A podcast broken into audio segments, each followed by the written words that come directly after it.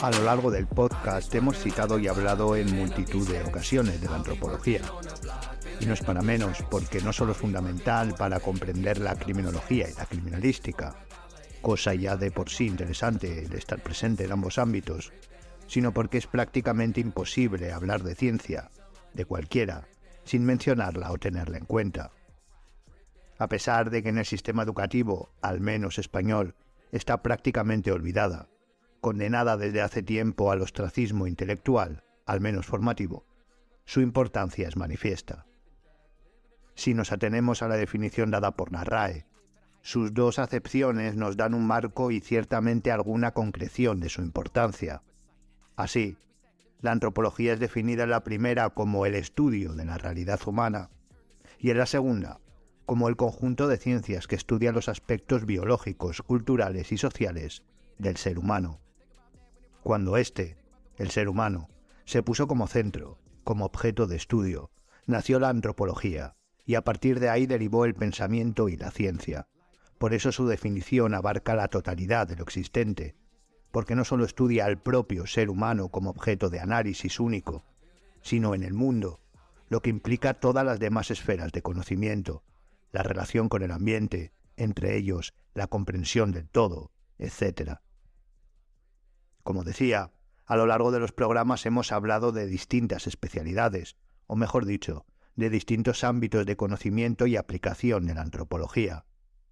Hablamos, si lo recuerda, de un fantástico artículo que abogaba por un nuevo paradigma de la antropología frente a la criminalidad, así como un leve repaso en el ámbito de la identificación lofoscópica, irremediablemente unido a la disciplina. En estos minutos vamos a adentrarnos en la que probablemente sea la más reconocida por los estudiantes de criminalística y también por la importancia en su nacimiento de los de criminología. Hablamos de la antropología forense. Bienvenido a Zona Criminal.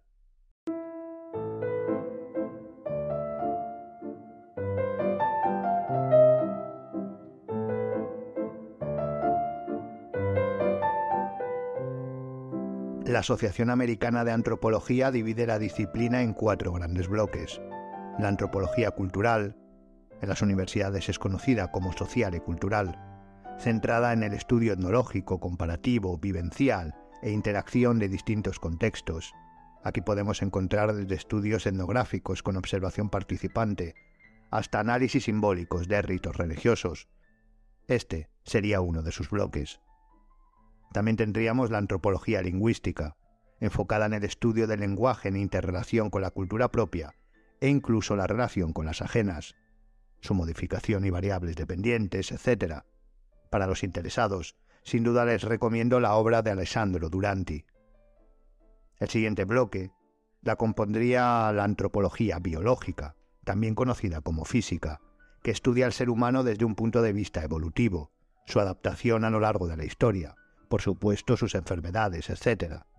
Y por último, un ámbito que suele sorprender, el cuarto, ¿qué es la arqueología? Porque sí, el estudio arqueológico, el estudio de la cultura a través de los vestigios, es un bloque fundamental de la antropología. Dentro del tercer bloque, el de la antropología biológica o física, se encuadra la antropología forense, ya que ésta no es ni más ni menos que la aplicación de los conocimientos de la especialidad a la resolución de casos en el ámbito criminalístico. La concreción física de la antropología se dedica a estudiar la evolución y adaptación desde un punto de vista biológico. Esto requiere, obligatoriamente, la comparación de sujetos actuales con individuos del pasado, lo que hace que al trabajar desde puntos de vista totalmente evolutivos, en la práctica se traduzca en el estudio de muestras óseas y es aquí donde se reconoce por la mayoría de la gente a la antropología forense, al poder definirse como el estudio de restos óseos esqueléticos con objeto de llegar a la identificación personal, averiguar la causa de la muerte, la data, la edad, la raza, el sexo y toda la información extraíble tanto social, cultural como médica, lesiones óseas, por ejemplo, y profesionales, marcas particulares eh, de un desempeño, todo con el fin de aportar información lo más individualizadora posible para ayudar en la investigación. Esta sería efectivamente su definición. Pero no solo eso. De hecho, de esta definición general de la antropología forense ya podemos observar la concreción del conocimiento utilizado. Con solo echar un vistazo podemos deducir que se trataría de una especialidad dentro de la medicina legal, y que dentro del propio análisis de los restos habría conocimientos todavía más específicos, como el estudio de la dentadura, que pertenecería a la odontología forense. Pero no solo eso, sino que no debemos olvidar que se trata de una especialidad, de una subdisciplina de la antropología física, y esta, además de los restos óseos, para conseguir su objetivo, también estudia aspectos que pueden ser analizados desde el pasado, como es la genética. Efectivamente, la genética en el estudio de restos óseos, pero no solo de ellos, sino de cadáveres en avanzado estado de descomposición, carbonizados, amputados, momificados. Al fin y al cabo, cuando no se pueda llevar a cabo una autopsia y estudio convencional, son también ámbitos de la antropología forense. Por lo tanto, podemos volver a concluir que la antropología forense es la aplicación del conocimiento antropológico, físico y biológico a la resolución de casos criminales. Si nos centramos en su ámbito de actuación, y habiendo visto que ésta se utiliza cuando una autopsia legal convencional no es posible, podemos hacernos una ligera idea de cuándo se requerirá su aparición. Dos son los escenarios más reconocibles de manera popular para la aplicación de la antropología forense. El primero sería el estudio de restos óseos, su recuperación y análisis con fines identificativos en zonas de conflictos armados, donde no se han recuperado los cuerpos de combatientes, víctimas, que normalmente fueron enterradas en fosas comunes o simplemente no han sido hallados, y debido al paso del tiempo, únicamente quedarán restos óseos. En estos casos es donde se aplica una mayor concreción de conocimiento que más comúnmente relacionamos con la antropología forense. Pues, eh, como decimos, todos los restos se encuentran esqueletizados. Desde un punto de vista aplicado, es fácil el poder ver y comprobar la necesidad de la multidisciplinariedad en este área. Debemos saber que en multitud de ocasiones los restos se encuentran enterrados y deben ser localizados. Para ello, es necesario el apoyo de distintos profesionales y especialidades, como pueden ser historiadores para el rastreo de datos, botánicos y geólogos para el estudio y señalamiento del terreno, arqueólogos para aplicar técnicas de desenterramiento, además de otros expertos dependiendo de la escena.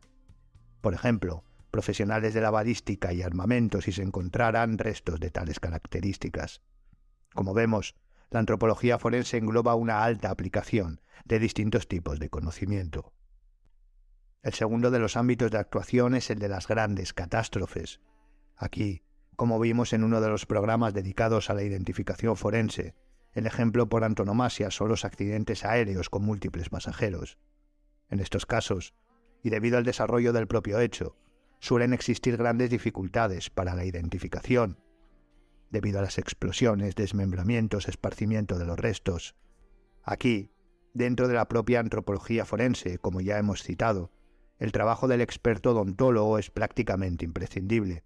La identificación por medio del estudio de la evidencia dental es uno de los aspectos eh, más reconocibles y utilizados. Su aplicación está orientada a aportar datos respecto a la dentadura estudiada, para llevar a cabo un identoestomograma, con todas las características que puede presentar y que pueda ser comparado con el historial odontológico, en el caso del ejemplo de los pasajeros del avión, para así poder identificarlos. Estos dos escenarios son los que más comúnmente se relacionan con la antropología forense. Pero por supuesto, no son los únicos ámbitos de actuación. Como hemos visto en la definición, un estado de descomposición avanzada o el hallazgo de un resto óseo en cualquier lugar y momento son también objeto de estudio de la disciplina. Una de las matizaciones que debe hacerse sobre la antropología, aunque ya desmentida por los ámbitos de actuación, es que siempre estudia hechos del pasado más eh, lejano. Pero aunque un accidente aéreo es un hecho que se investiga según se produce, no es el único. El trabajar con restos esqueléticos no es sinónimo de restos antiguos, puesto que la descomposición y esqueletización, aunque en condiciones normales sí precisa de paso del tiempo, ¿Qué son condiciones normales? ¿Un hecho criminal se considera dentro de tal acepción? Debemos tener en cuenta que no solo los factores atmosféricos o contextuales en general pueden influir. No es lo mismo el proceso de descomposición, por ejemplo, en lugares con bajas temperaturas y humedad, que localizaciones geográficas con alta humedad y temperatura. en igualdad de condiciones. Un cadáver se descompone más rápido en Tailandia que en Alaska, por ejemplo.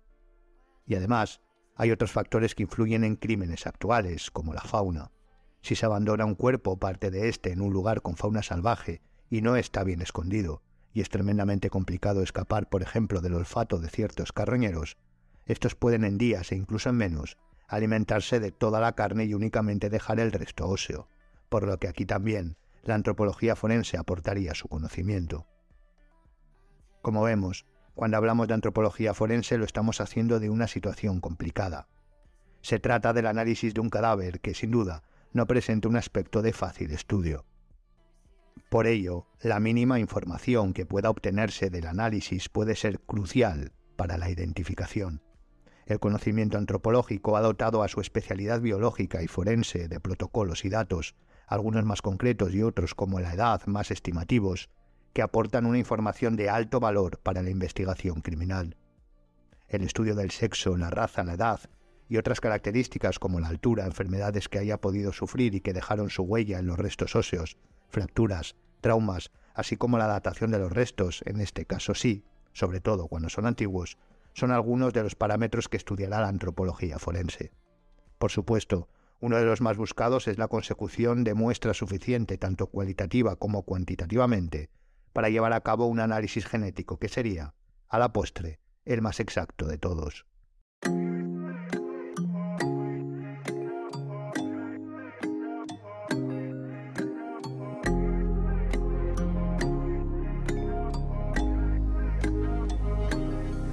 La antropología forense tiene, como toda disciplina criminalística, pero en este caso bien diferenciados y conocidos, su ámbito de actuación aplicado, el trabajo de campo y analítico de laboratorio. En el estudio de campo todos tenemos en la retina las excavaciones, recopilación de datos, fotografiado, etiquetado, custodia de las muestras, etc. Aquí, dependiendo de los restos, su tipo, los huesos, medidas, morfología, además de la clasificación, el antropólogo ya podrá obtener algunas características como el sexo, posibles lesiones. Pero no siempre es posible. Dentro de la inspección y catalogación de las muestras, la obtención de estas para su análisis es un trabajo arduo. El estudio de un hecho criminal, como ya hemos indicado alguna vez, suele conllevar el caos. Esto quiere decir que no suelen encontrarse los restos perfectamente expuestos, sin ninguna modificación por el ambiente y en óptimo estado de análisis. Su búsqueda y manejo deben ser exquisitos para que estos puedan ser analizados, pero a pesar del enorme esfuerzo, no siempre se consigue.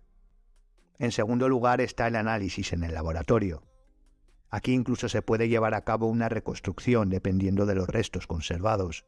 El estudio es pormenorizado y escrupuloso, desde la aplicación antropométrica, midiendo, fotografiando y estudiando toda la morfología de cada resto, hasta la extracción de muestras para su análisis genético, pasando por el estudio de cada traza que presente cada resto, cada hueso, con el fin de extraer cualquier tipo de información, no solo médica o biológica, sino incluso social, personal y o profesional.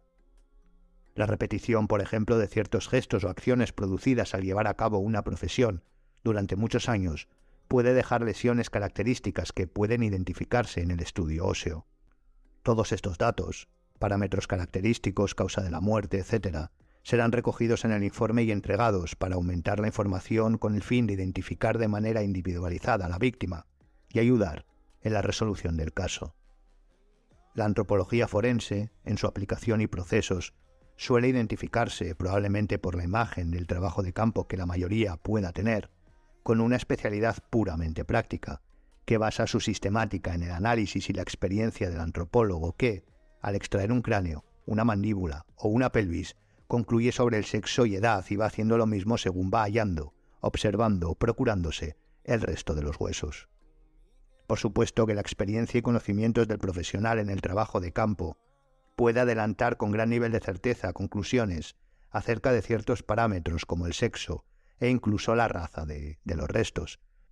Pero el trabajo requiere no solo protocolos de recogida, sino también laboratorios. No olvidemos, por ejemplo, el análisis genético, y estos deben ser altamente especializados. La antropología forense es tal vez el paradigma de lo que supone de principio a fin una investigación criminalística. Trabajo de campo que reúne todos los pasos del servicio práctico, búsqueda, inspección ocular, recopilación, registro métrico, custodia, etc., el análisis pericial y la elaboración del informe forense. Sin duda, al igual que su propia disciplina, abarca de manera total el ámbito criminalístico. Y hasta aquí el programa de hoy. Como siempre, le dejo la descripción bibliografía para ampliar el tema si es de su interés.